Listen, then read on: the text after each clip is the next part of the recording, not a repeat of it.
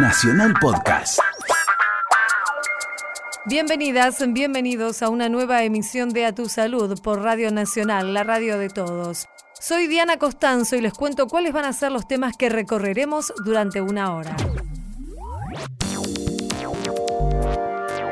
Se vio que a partir de los 40 años las personas con síndrome de Down había un porcentaje de ellas que tenían un riesgo aumentado de padecer enfermedad de Alzheimer. Científicos argentinos investigan los factores que provocan que las personas con síndrome de Down tengan más riesgo de enfermar de Alzheimer. Conversamos con el investigador del CONICET, Ezequiel Surace. La tuberculosis es una enfermedad que llegó con el hombre al mundo y que nunca se fue. Aumentó la notificación de los casos de tuberculosis en la Argentina. Dialogamos con la médica neumonóloga María Cristina Brián. Se tratan cuando están localizadas ahí en el cuello uterino, antes de que se desarrolle el tumor invasor. El cáncer de cuello uterino puede prevenirse. Hablamos con la jefa de infectología del Instituto Ángel Rofo, Patricia Costantini. La manifestación clínica más relevante es la cutánea, pero también puede tener compromiso articular en la cuarta parte de los pacientes. Una nueva generación de medicamentos biológicos controla casi por completo los síntomas de la psoriasis. Hablamos con el médico del Centro de Investigaciones Dermatológicas, Edgardo Chohuela. A tu salud. Conduce Diana Costanzo. Médicos de la clínica Fleni están estudiando las causas y factores de riesgo del desarrollo de Alzheimer en personas que viven con síndrome de Down. Pero para que nos cuente más acerca de este trabajo, invitamos a conversar aquí a Radio Nacional al doctor Ezequiel Surace. Él es investigador adjunto del CONICET y trabaja en el Departamento de Neuropatología y Biología Molecular de Fleni. Hola Ezequiel, muchas gracias por atendernos. Diana Costanzo es mi nombre. Hola Diana, muchas gracias. ¿Cómo estás? Bueno, Ezequiel, conocer un poco más acerca de este trabajo que llama la atención porque, bueno, une dos situaciones de, de, salud particulares, como es una enfermedad neurodegenerativa como el Alzheimer y además un síndrome, no en este caso una enfermedad, ¿cierto? Sabés que ya hace varias décadas que se veía que eh, las personas con síndrome de Down tenían un riesgo aumentado de tener eh, enfermedad de Alzheimer pasado los 40 años. Lo interesante es que la expectativa de vida de las personas con síndrome de Down eh, aumentó exponencialmente en los últimos años. Eh, fíjate que en las décadas del 80 la expectativa de vida de una persona con síndrome de Down era de 25 años nada más. Y al día de hoy la expectativa de vida es de más de 60 años. Mm. Entonces con este aumento en la expectativa de vida se vio que a partir de los 40 años las personas con síndrome de Down había un porcentaje de ellas que tenían un riesgo aumentado de padecer enfermedad de Alzheimer. Ajá. ¿Y esto se sabe por qué? Mira, hay una explicación, hay varias teorías en realidad. Una de las más predominantes o la que más fuerza tiene es que, como en el síndrome de Down, lo que ocurre es que hay tres cromosomas 21.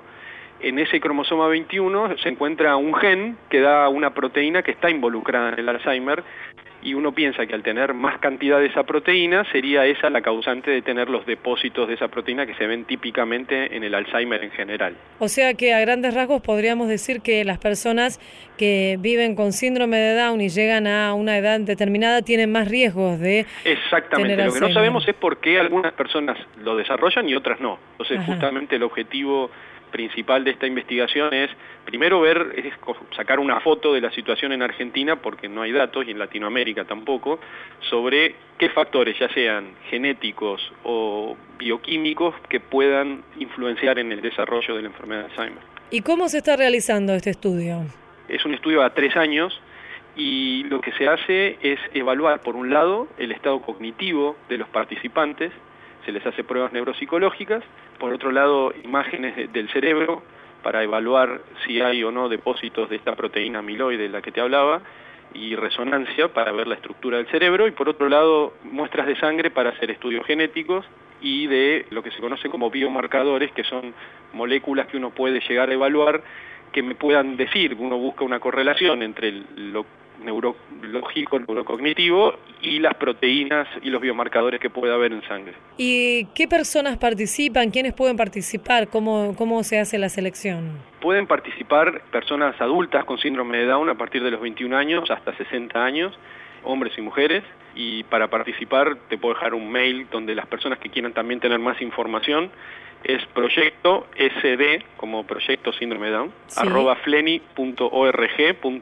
Bueno, lo repetimos, es proyectos sd arroba fleni.org.ar, allí se pueden comunicar aquellas personas interesadas en, en participar. ¿Qué estudios se les realizan? es una vez al año, uno trata de que sean dos o tres días para que el participante esté cómodo, algo que es, bueno aclarar es que este, eh, participar en este estudio no tiene costo, ya que es dentro de un protocolo aprobado por CONICET y en conjunto con Plenio, o sea que no tiene ningún costo, y cualquier persona que interesada que viva en el interior del país se le costea el viaje y el, hospedaje por los dos días o tres que, pueda estar. En esos tres días, eh, como te decía, se les va a hacer una entrevista donde se le hace una prueba neuropsicológica, test neuropsicológico, extracción de sangre y imágenes, ya sea una resonancia y una tomografía. Y Ezequiel, ¿cuáles son las preguntas que ustedes esperan responder luego de finalizado este estudio? Lo más importante es tratar de aportar datos a otras iniciativas también internacionales, cuyo objetivo fundamental es ver si existen, ya sea a nivel genético o a nivel bioquímico o de imágenes, algún parámetro que me pueda predecir el desarrollo de enfermedad de Alzheimer en las personas con síndrome de Down. Y además de estas características particulares que nos contabas al comienzo de la entrevista, las personas que viven con síndrome de Down, ¿tienen algunos otros eh, signos particulares en cuanto a lo neurológico? El síndrome de Down siempre fue considerada una, como te decía, una enfermedad pediátrica porque hasta los años 80, 90 la expectativa era, era hasta los 25 años las características siempre más comunes de las personas que tienen síndrome de Down va más por eh, las apneas de sueño y las apneas de sueño pueden traer alguna alguna repercusión neurológica pero que es tratable problemas de tiroides existen otras condiciones de salud pero a nivel cognitivo neurológico a nivel de la cognición es principalmente esto, la mm. probabilidad de tener Alzheimer después de los 40. Claro. Y qué importante todos los avances médicos que han permitido lo que vos nos decías, Ezequiel, la posibilidad de que las personas que viven con, estos, con este síndrome lleguen a los 70 años, por ejemplo, cosa que antes no pasaba. Tal cual, sabes que es importante acá, creo que es, es un ejemplo claro de que cuando no solamente hay una cuestión médica de atención primaria de todas estas condiciones que te comentaba antes, sino también el tema de la inclusión social, de el respeto de los derechos de las personas con síndrome de Down en cuanto al acceso a la educación, al trabajo.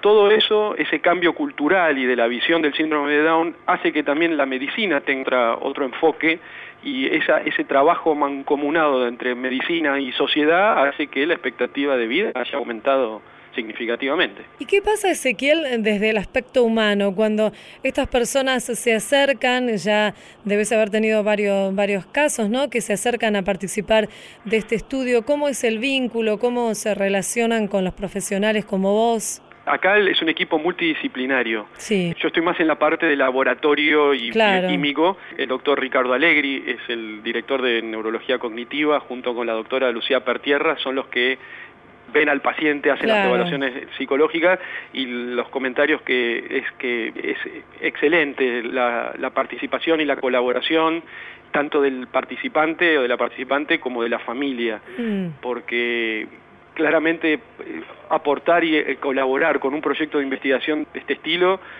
significa un aporte muy, muy importante y realmente estamos muy agradecidos hasta ahora a todas las participantes que han estado viniendo y averiguando y realmente ha sido muy positivo eh, la recepción de, este proyecto. Me imagino, porque viven con esta realidad particular todos los días de sus vidas, ¿no? Entonces colaborar debe ser algo que los gratifica también. Y ayuda a todos, o sea, la investigación científica en general... Eh, viste que quizás uno no eh, muchas veces es reticente porque bueno qué me qué, qué, me van a hacer esas sí, para qué es y demás claro. Entonces como este proyecto es digamos sacar una foto de la situación y como te decía hay otras eh, iniciativas de este estilo tanto en Europa como en Estados Unidos, la idea es tratar de generar una iniciativa no solamente argentina, sino latinoamericana, para poder aunar esfuerzos a nivel internacional. Repetimos el mail entonces, Ezequiel, lo digo yo, lo tengo aquí anotado, es proyectossd.fleni.org.ar, allí pueden participar o pueden manifestar su intención de participar en esta investigación y también obtener más datos será respondido rápidamente, imagino. Sí, eh, absolutamente. También ahí eh, pueden entrar a la página web de Fleni y ahí hay más información o comunicarse con el Departamento de Neurología Cognitiva de Fleni. Seguro. Ezequiel Surace, investigador adjunto del CONICET en Fleni, te mandamos un saludo y muchísimas gracias por atendernos. Muchísimas gracias a vos, Diana. Hasta luego. Chao, chao.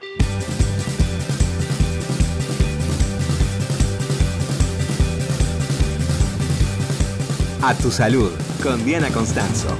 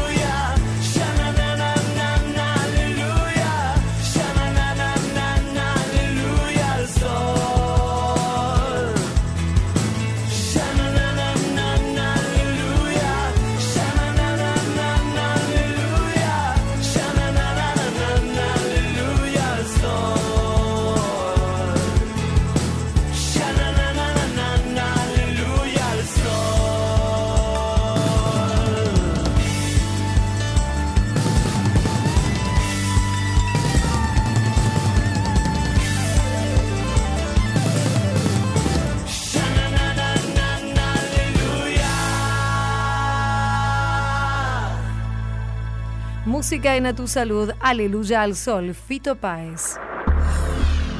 En la radio de todos. A tu salud. Aumentaron los casos de tuberculosis en la Argentina en relación con el 2015 y 2016 se incrementó la incidencia de la enfermedad en nuestro país y esto según se manifiestan los datos recogidos por las notificaciones a nivel nacional. Para conocer un poco más acerca de esta enfermedad, vamos a conversar aquí en Radio Nacional con la doctora María Cristina Brián. Ella es médica, coordinadora de la sección tuberculosis de la Asociación Argentina de Medicina Respiratoria. Ya lo estamos saludando. Hola Cristina, Diana Costanzo es mi nombre. Muchas gracias por atendernos. Hola, ¿qué tal Diana? ¿Cómo están ustedes? Bien, muy bien, Cristina. En principio, para ponernos en tema, que nos recuerde, porque tal vez uno dice tuberculosis y hay mucha gente, muchas personas que les parece que es una enfermedad del pasado, que ya no está presente entre nosotros. Pero, ¿qué es la tuberculosis y, digamos, cómo sigue incidiendo en la salud de las personas? La tuberculosis es una enfermedad que llegó con el hombre al mundo y que nunca se fue por lo tanto existe y lamentablemente existirá durante muchísimos años más. La tuberculosis es una enfermedad social, es una enfermedad transmisible de persona a persona, es una enfermedad que no tiene un vector, no es como la enfermedad de Chagas, que está en la vinchuca, que es la que lleva el tripanosoma, no. Aquí la tuberculosis se transmite de persona a persona, siendo la vía más importante la vía aérea. O sea, un tosedor, una persona cuando tose, una persona cuando escupe, una persona cuando se ríe, una persona cuando cuando tose, como yo en este momento, si está enferma, transmite al aire, ¿no es decir, los vacilos, y esos vacilos pueden ser interceptados por otra persona, inspirados por otra persona y contagiarse de enfermedad. ¿Cuáles son los síntomas que provoca la tuberculosis tal vez en un, en un inicio y después cómo se van agravando a medida que progresa?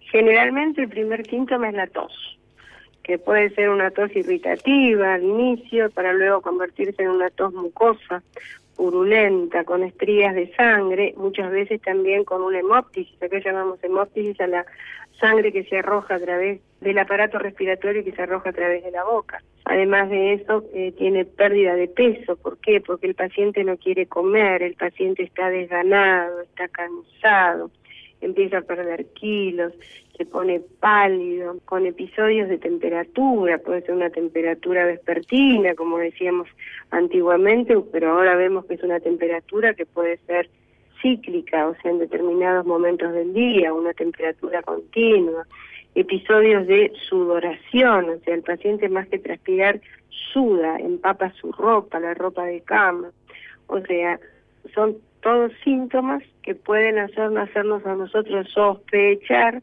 que ese paciente está enfermo. Pero fíjese que es una signo sintomatología que se puede parecer a muchas otras enfermedades. Y si no se piensa en tuberculosis, no se hace el diagnóstico. Una de las maneras de prevenir la enfermedad precisamente es esa, hacer un diagnóstico precoz, temprano. De esa forma el paciente no va a seguir contagiando, vamos a cortar la cadena epidemiológica de la enfermedad y lógicamente vamos a llegar a un diagnóstico temprano con un tratamiento acorde, también precoz, rápido y ese paciente va a curar seguramente sin ninguna secuela. ¿Hay grupos de riesgo para la tuberculosis o cualquier persona se puede enfermar? Cualquier persona se puede enfermar. Lógicamente que hay grupos de riesgo. Los niños son un grupo de riesgo, los ancianos son otro grupo de riesgo. Las personas que tienen enfermedades preexistentes, o sea, enfermedades inmunológicas, pueden tener diabetes, pueden tener cáncer, pueden tener cualquier otro tipo de enfermedad que disminuya su sistema inmunitario, sus defensas, como diría doña Rosa, y esas personas pueden contraer tuberculosis con mucha facilidad. ¿Cuál es el, el tratamiento para la tuberculosis? El tratamiento antiguamente era un tratamiento muy largo, eran tratamientos de tres años o más. Actualmente el tratamiento es un tratamiento corto, es un tratamiento de seis meses regularmente, donde a la persona se le dan una determinada cantidad de medicamentos en forma, mm, diría, fuerte, mucha medicación durante los primeros dos meses, los otros cuatro meses la medicación es un poco menor, con menos medicación, pero en seis meses la persona generalmente está curada. Es importante que se complete el tratamiento para no contagiar y para no infectarse, ¿no? Sí, sí, sí. El, el, tratamiento es corto. Lo que hay que tratar es que la persona esté consciente que durante los primeros dos meses de tratamiento se va a sentir mucho mejor. Va a tener apetito, va a tener ganas de trabajar, o sea, va a ir volviendo a su vida normal. Mucha gente en ese momento, pasados los dos meses de tratamiento y con esta mejoría, al sentirse así bien, deja el tratamiento, lo abandona. Claro. Y ahí tenemos graves problemas. El abandono del tratamiento puede traer después como consecuencia la resistencia a la medicación.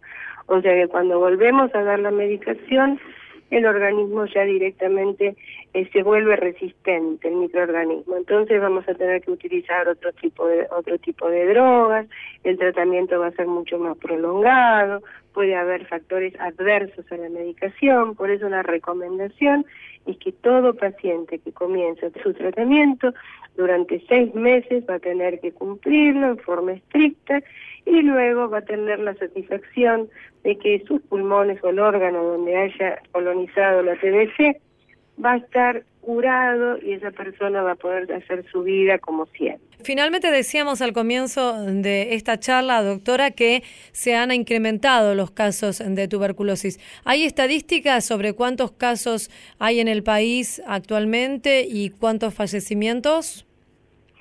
La tuberculosis en realidad durante todos estos últimos 10 años ha tenido una meseta que se mantiene entre los 9.000 a los 11.000 casos en todo el país de, nuevos casos de tuberculosis, ¿verdad? De incidencia. Hay lugares donde, eh, lógicamente, la tasa de pacientes es mayor de enfermos tuberculosos, como sucede en el norte de nuestro país, donde las tasas superan el 60%, 60 cada 100.000 habitantes.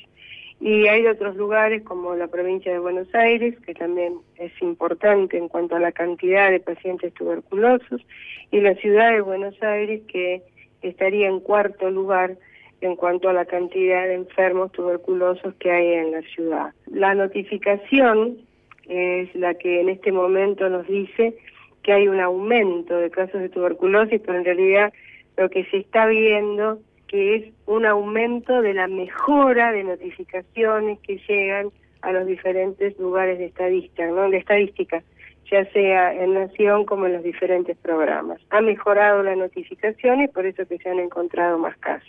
Ajá. ¿Y en el tema de los eh, fallecimientos por la enfermedad?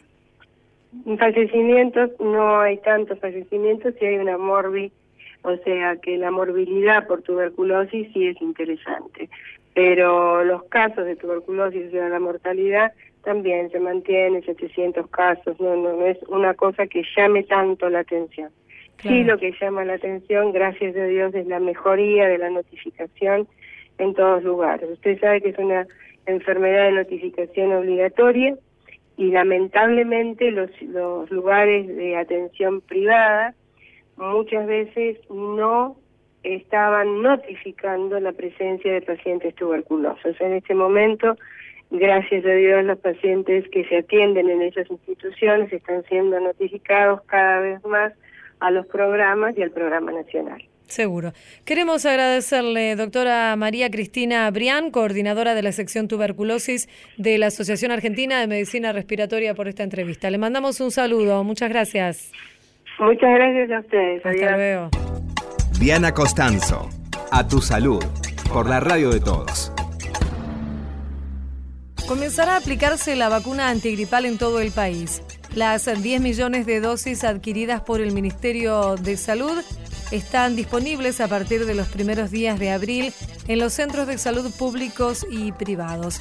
Hay que recordar que la inmunización debe aplicarse a los niños y niñas entre 6 meses y 2 años embarazadas mayores de 65 años, trabajadores de la salud y personas con enfermedades crónicas. En la radio de todos. A tu salud.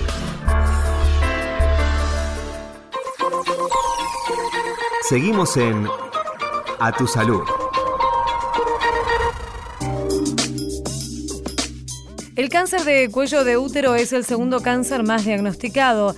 Aquí en la Argentina, a pesar de que la enfermedad podría prevenirse casi por completo. Estos son datos que aparecen en la página del Ministerio de Salud de la Nación. Pero para conocer más detalle y más información precisa, invitamos a conversar aquí en Radio Nacional a la doctora Patricia Costantini. Ella es jefa del Departamento de Infectología del Instituto Ángel Rofo y ya la estamos saludando. Hola Patricia, muchísimas gracias por atendernos. ¿Cómo estás? Patricia, Eh, preguntarle en principio, bueno, ¿qué es esta enfermedad? ¿De qué se trata? El cáncer de cuello uterino, bueno, es una enfermedad neoplásica que eh, prácticamente en el 100% de los casos está relacionada con una infección por el virus del HPV. Este virus es un virus eh, muy difundido. eh, en la edad adulta prácticamente más del 80% de las personas han tenido contacto con alguno de estos virus. Y mm, digamos, la mayoría de las infecciones son autolimitadas y, y se eliminan, pero unas pocas se cronifican y producen primero lesiones preneoplásicas y después los tumores invasivos. Si produce el cáncer de cuello uterino, que es el que produce el mayor número de casos, pero también es el responsable de otros tumores de la vulva, de la vagina, del pene, de la región anal y de algu- algunos tumores de garganta, de la amígdala y de la base de la lengua. Está relacionado con todos estos tumores. Y Patricia, entonces, en- desde que el, el virus del HPV ingresa en el organismo, usted nos explicaba bien que muchas veces se autoelimina y no, no ocurre ningún tipo de, enfermedad, pero los casos que sí ocurren, las lesiones del cuello uterino, ¿cuánto tiempo puede pasar desde el ingreso del, del virus hasta que se desarrolla la enfermedad? Es variable porque hay, hay pacientes que tienen enfermedades que disminuyen las defensas, como las personas que viven con el VIH, o personas que tienen un tras- trasplante, o el tabaco, que también aumenta la capacidad oncogénica, pero alrededor de 10 años pueden pasar entre que la persona se infecta y desarrolla el tumor eh, invasivo. Es muy importante, digamos, tenemos herramientas para prevenir Por eh, la infección y tenemos también herramientas para detectar la infección antes de que se llegue al tumor invasivo. Y recuérdenos, por favor, cuáles son esta- estas formas de diagnóstico. Las formas de screening para detectar las lesiones preneoplásicas son a través del Papa Nicolau y, a- y también hay un test para detectar directamente el virus, aquellos virus que tienen capacidad de progresar a lesiones preneoplásicas, que se hace ambas, tanto la toma del Papa Nicolau como la toma para detección del virus, se, eh, se hace una toma con un cepillito de las secreciones del cuello uterino. Y Eh, esto ya permite diagnosticar si la mujer tiene el virus o no o- y si existen algún tipo de irregularidades en esa muestra. Claro, la, el Papa Nicolau, que era el método clásico de screening, Sí. y es el que todavía se sigue recomendando para las mujeres más jóvenes, lo que hace es toma células de la secreción endocervical, se hace un extendido y se detectan ahí si en esas células hay anormalidades que produce el virus y si ya hay lesiones preneoplásicas, digamos, que nosotros llamamos displasia de bajo grado o de alto grado. Claro, y al haber, Y- esta, este- si, si se detectan este tipo, digamos, de, de lesiones, se pueden tratar. Exactamente, se tratan cuando están localizadas ahí en el cuello uterino, antes de que se desarrolle el tumor invasor. ¿sí? Y cuando se hace el test de la, de la detección del virus, con, eh, con un método que detecta el genoma del virus, en aquellas pacientes que son positivas para el virus, después se le hace también el papanicolau y la colposcopía, eh, y se ve si el virus ya ha producido lesiones eh, preneoplásicas, digamos. Ajá.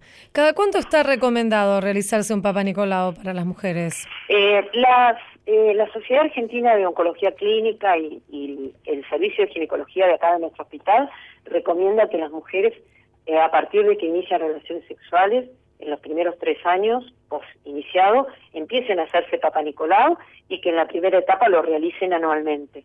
Sí. Y después, que han tenido varios Papa Nicolás normales, pueden consultar con su ginecólogo a ver si pueden espaciar los controles. Claro, porque se habla también de una periodicidad de tres años en algunos casos. Claro, eso es para aquellas mujeres que ya han tenido eh, tres eh, Papa Nicolau normales eh, y pueden espaciar los controles. Ajá. El problema es que las mujeres no realizan estos controles periódicos anualmente. O sea que, eh, digamos, por eso le, le, recomendé que hable con su ginecólogo, le recomendamos que hable con su ginecólogo a ver si ha realizado en forma periódica controles como para pasar a esos controles más espaciados. Claro, seguro. Así que las mujeres, usted nos dice que no, no se controlan, algo que, digamos, están recomendado y lo conocemos quienes no somos médicos y demás, eh, digo, no, no, se realizan todavía, no hay eh, conciencia. Hay, sí, depende del nivel socioeconómico y cultural, hay, hay, mujeres que tienen menos acceso a los servicios de salud, pero eh, sobre todo en poblaciones más, más vulnerables, eh, no, no realiza los controles como están recomendados. Claro, una mujer, es, muy diferente, me imagino, me imagino yo, una mujer que vive aquí en, Capital Federal, que una que está en otro lugar del país, tal vez más alejados de los centros de salud y también, como usted dice, con menos recursos económicos. Pero siempre hay que tener en cuenta que en el sistema público de salud esto está disponible para todas las mujeres y que pueden sí, realizarlo. Está disponible. Y hay un programa del Instituto Nacional del Cáncer eh, para... Eh, realizar este test que detecta directamente el HPV. Eh, se hizo un programa que fue muy exitoso en la provincia de Jujuy, em, donde las mujeres eh, se eh, tomaban, ellas se auto tomaban la muestra de secreciones cervicales para la detección del virus y realmente este, este programa hizo que del 20% de las mujeres que se realizaban los controles, un 80% realizara los controles. Así que esa es otra herramienta que va a estar disponible también a nivel de todo el país eh, como para aumentar el número de mujeres que hagan eh, los controles. Claro, ¿esto se va a extender a todas las provincias? Sí, ya hay varias provincias que tienen el programa, incluso algunas áreas del conurbano bonaerense, sí, y hay una ley, eh, digamos, que extiende el programa para que se vaya implementando progresivamente a nivel nacional. ¿Tiene buen resultado? ¿Es fácil para las mujeres tomarse la muestra? Sí, es fácil para las mujeres tomar la muestra. Tiene más sensibilidad la muestra que toma el ginecólogo haciendo el examen ginecológico y el ginecólogo puede tomar en el mismo acto esta muestra para detectar el virus y el Papa Nicolau en una sola examen. Pero dependiendo de los, los recursos que tenga cada área, se puede implementar que la mujer se tome ella misma la muestra o que la tome un ginecólogo y tome directamente eh, la muestra para detección del virus y el Papa Nicolau simultáneamente. En el caso del control con el ginecólogo se suma lo que es el examen clínico. Se, puede tomar las dos muestras simultáneamente. Claro, pero digo además el examen clínico de un profesional que, que tiene otra mirada, ¿no? Sí, aparte, bueno, el profesional toma directamente la muestra de la secreción endocervical y tiene más, se compara, tiene más, lo que nosotros llamamos más sensibilidad detecta más casos que cuando una mujer toma ella sola la muestra. Estamos hablando con la doctora Patricia Costantini del Instituto Rofo. Patricia, también, obviamente aquí en el país eh, tenemos en el calendario nacional de vacunaciones una herramienta sumamente importante que es la vacuna contra el HPV que se aplica a nenas y ahora más recientemente también a nenes de 11 años. Sí, es, la, la vacuna es gratuita y obligatoria y eh, se implementó a partir del año 2011 para las nenas nacidas a partir del año 2000 y eh, a partir del año pasado para los varones nacidos a partir del año 2006. Y la vacuna eh, tiene cuatro serotipos del HPV, los dos que causan el 70-80% de los tumores y otras dos que causan, otras dos tipos que causan las verrugas genitales. Y para los chicos que empiezan el plan de vacunación, entre los 11 y los 14 años son dos dosis separadas por seis meses. Claro, el aquellos que empiezan más adelante, que empiezan el plan de vacunación después de los 14 años, tienen que eh, darse tres dosis de la vacuna. Claro, el tema es que muchas veces no se cumple con todas las dosis.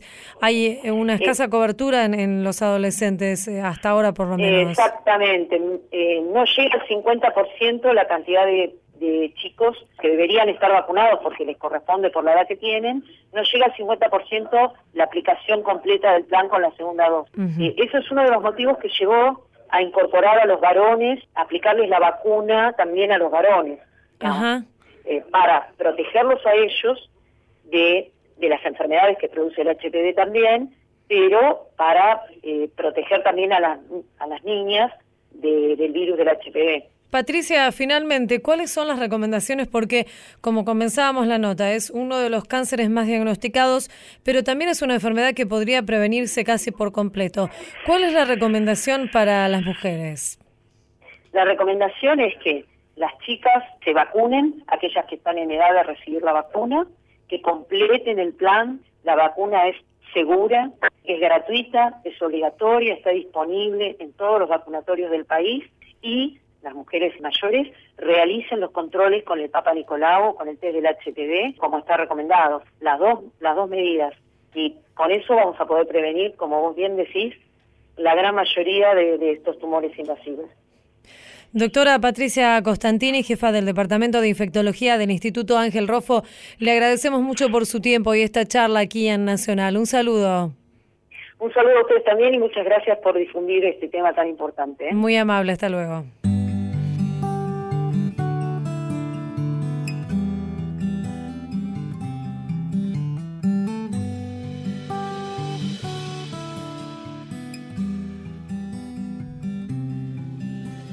Seguimos en A Tu Salud. Hay cosas que te escribo en cartas para no decirlas. Hay cosas que escribo en canciones para repetirlas. Hay cosas que están en mi alma y quedarán contigo cuando me haya ido. En todas acabo diciendo cuánto te he querido. Hay cosas que escribo en la cama, hay cosas que escribo en el aire, hay cosas que siento tan mías que no son de nadie. Hay cosas que escribo contigo, hay cosas que sin ti no valen. Hay cosas y cosas que acaban llegando tan tarde.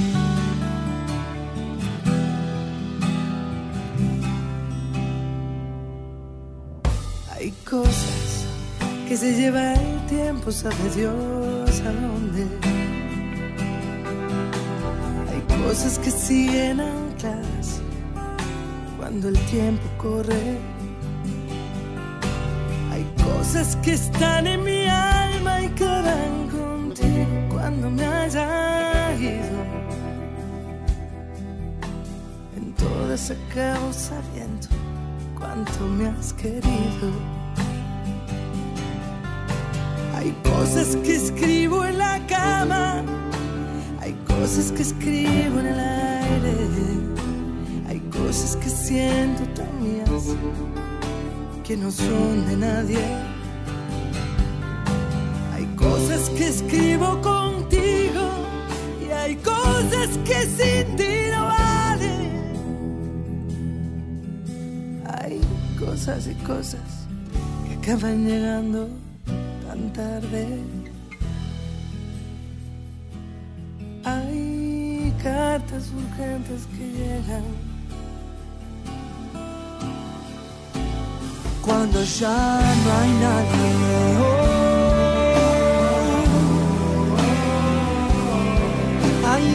Cosas que te escribo en cartas para no decirlas. para repetirla.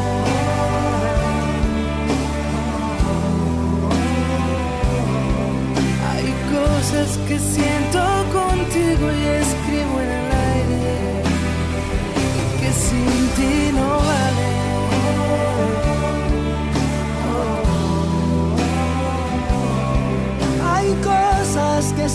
contigo. Hay cosas que sin ti no valen.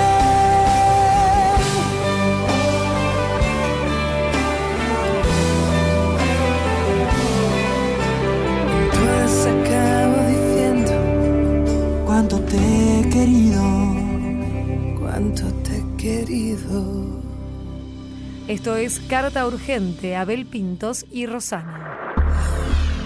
En la radio de todos. A Tu Salud.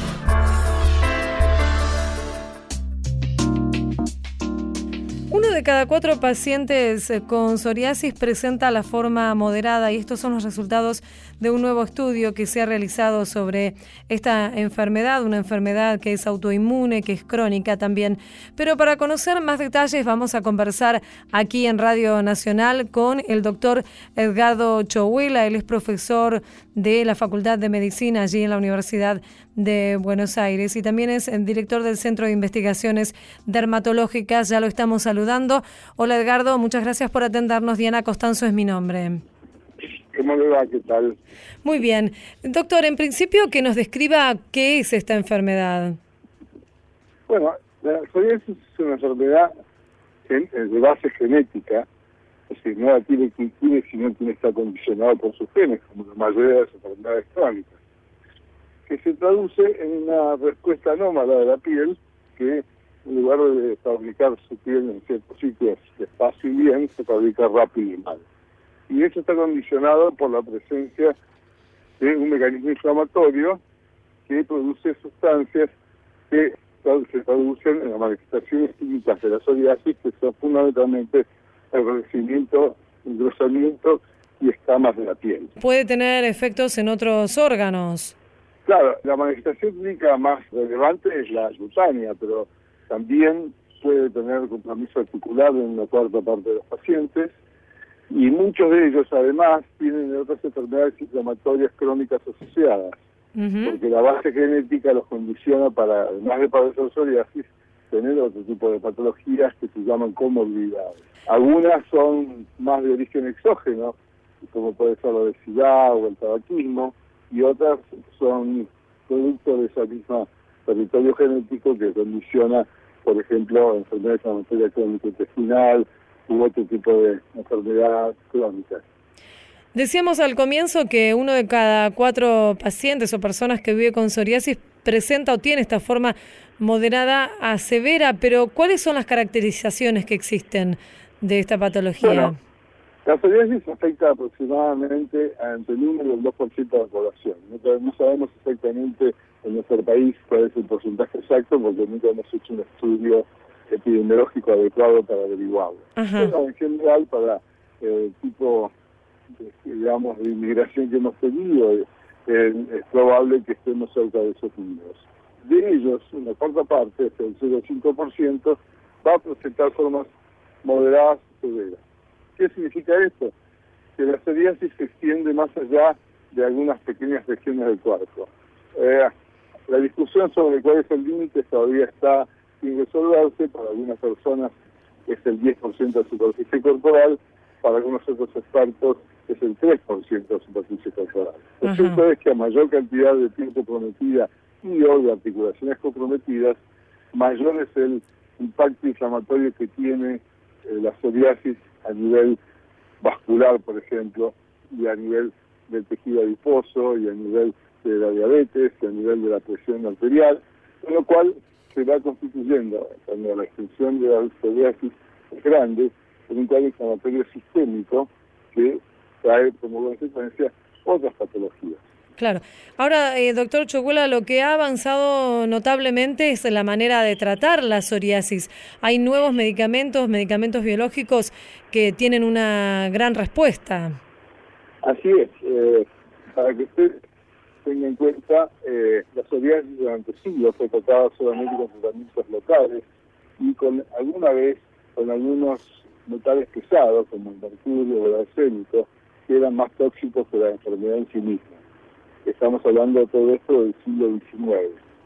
En el siglo XX comienza a usarse el metotexato, que es una molécula que se usaba originalmente para cáncer, pero luego se extendió a todas las enfermedades inflamatorias, y también a otros medicamentos como el acitetril. Y también a principios del siglo XX se eh, usó el rayos ultravioleta que fueron sofisticándose cada vez más para constituir los tratamientos que llamamos fuga y bebé de banda angosta. Eso era un paso adelante en el tratamiento de la psoriasis, pero no fue suficiente porque en general el resultado era que se lograba un control de la enfermedad aproximadamente en el 40% de los pacientes. El advenimiento del siglo XXI trajo como resultado la aparición de nuevos productos llamados biológicos, que en realidad son proteínas sintetizadas de forma artificial, que tienen como objetivo interferir algunos de los mecanismos de inflamación en distintos niveles de esa cadena de eventos que es la inflamación. Los primeros, la primera generación, ya se dejó de usar, la segunda generación se sigue usando, específicamente con más intensidad cuando hay artritis, y ahora estamos en la etapa de la tercera generación de biológicos que producen una novedad sustancial en el tratamiento de la psoriasis. Y con la segunda generación conseguíamos una remisión de la enfermedad aceptable en el 50-60% de los casos, ahora estamos en el 80% de los casos, Mm. y inclusive el 20% de los pacientes tienen remisiones totales. Ajá. Qué importante esto. Con lo cual, Sí. eso es maravilloso, porque un paciente que sufrió toda su vida de psoriasis, la psoriasis es una enfermedad altamente discapacitante, tener, no tener ninguna manifestación de enfermedad ni en la en articulaciones, y además mejorar sus comorbilidades, eso es algo por ahora eh, inalcanzable con los tratamientos anteriores. Seguro, y además, Edgardo, todo el estigma y la pérdida de calidad de vida, más allá, obviamente, de la cuestión estrictamente médica que provoca en las personas que viven con psoriasis tener esta enfermedad. Es que, es que la psoriasis tiene un impacto severísimo en la calidad de vida. Mm, es de las enfermedades que más afectan la calidad de vida, tanto a nivel económico, porque existen muchas pérdidas de días laborales e inclusive despidos por causa de la psoriasis, tanto en la vida familiar, porque produce eh, situaciones de complejidad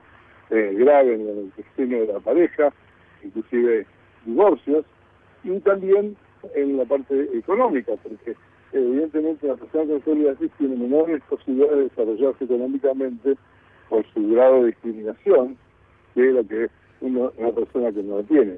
Es una persona que está estigmatizada y como académicamente se piensa que lo que aparece en piel es lepra, como dice la Biblia, tiene que ser expulsado de la comunidad y es por eso que durante años los pacientes de psoriasis no se dejaron concurrir a espacios públicos como piletas Claro. o campos de deportes. Claro, claro, totalmente, digamos, fuera de, de- de la realidad, ¿cierto? Eh, doctor, eh, para que Más conozcan... allá que, por Sí. supuesto, perdón, más allá quiero aclarar esto muy importante, que la psoriasis no es una enfermedad contagiosa. Obviamente, claro, por eso lo decíamos, claro, claro, por supuesto, por supuesto que no es contagiosa. Eh, doctor, eh, queríamos que finalice esta, esta conversación con un mensaje tal vez para las personas que están escuchando y viven con psoriasis o sus familiares. ¿Cómo pueden hacer para, digamos, consultar sobre estas nuevas opciones? Obviamente la primera instancia son los médicos, pero tal vez hay personas que viven en lugares más alejados y no tienen eh, llegada a los centros más importantes de, de salud. Mire, eh, para que usted se dé cuenta la situación de desconocimiento que existe a nivel de los pacientes que tienen psoriasis, es que solamente entre el 20 y el 30% de los pacientes son tratados adecuadamente. En Argentina y en otros países del mundo desarrollados. Claro. O sea que no es un problema exclusivamente nacional. Sí, a eso apuntaba mi pregunta, muchos, digo, otros, ¿no? muchos otros están subtratados. Decir, le hacen tratamientos que son insuficientes o no sirven para nada. Por ejemplo, psicoterapia, homeopatía y terapias alternativas en general. Y existe un porcentaje aproximadamente el 30% que se abandona y que no se rindió ante la psoriasis y la psoriasis lo domina y queda sin ningún tipo de tratamiento. El mensaje es que hay hoy centros especializados en psoriasis prácticamente en todas las provincias, en todo el país. Existe un equipo médico que eh, se ha capacitado durante años en el tratamiento actual y moderno de la psoriasis. Existe una base de apoyo para esos médicos en caso de que requieran consultas de segundo nivel. Y existe una asociación de pacientes, que es AEPSO, Asociación de Pacientes de Psoriasis, que canaliza todas las inquietudes de los pacientes y les ayuda a poder, digamos, conseguir su mejor tratamiento disponible. No todos los pacientes requieren de cualquiera de estas cosas, no es para todos. Pero los médicos que están capacitados y especializados en psoriasis pueden ofrecer la mejor terapéutica para ese momento de la vida de ese paciente. Seguro. Que no va a ser igual en el futuro ni en el pasado. Queremos agradecerle, doctor Edgardo Chohuela, es profesor en la Facultad de Medicina de la UBA y también director del Centro de Investigaciones Dermatológicas. Le mandamos un saludo y muchas gracias por esta charla. Bueno, muchas gracias a usted por la entrevista. Hasta luego. Diana Costanzo, a tu salud, por la radio de todos. El Ministerio de Salud recordó que las personas que viajen a Brasil deben vacunarse contra la fiebre amarilla, esta enfermedad que transmiten los mosquitos y que está presente en varias zonas del país vecino. La inmunización está indicada desde los 6 meses hasta los 60 años, aunque se recomienda que los viajeros consulten con su médico. Recordemos que dos hombres que no estaban vacunados, mayores de 69 años, murieron por fiebre amarilla tras regresar de Brasil, mientras que otro joven debió ser trasplantado y hay otros casos en estudio.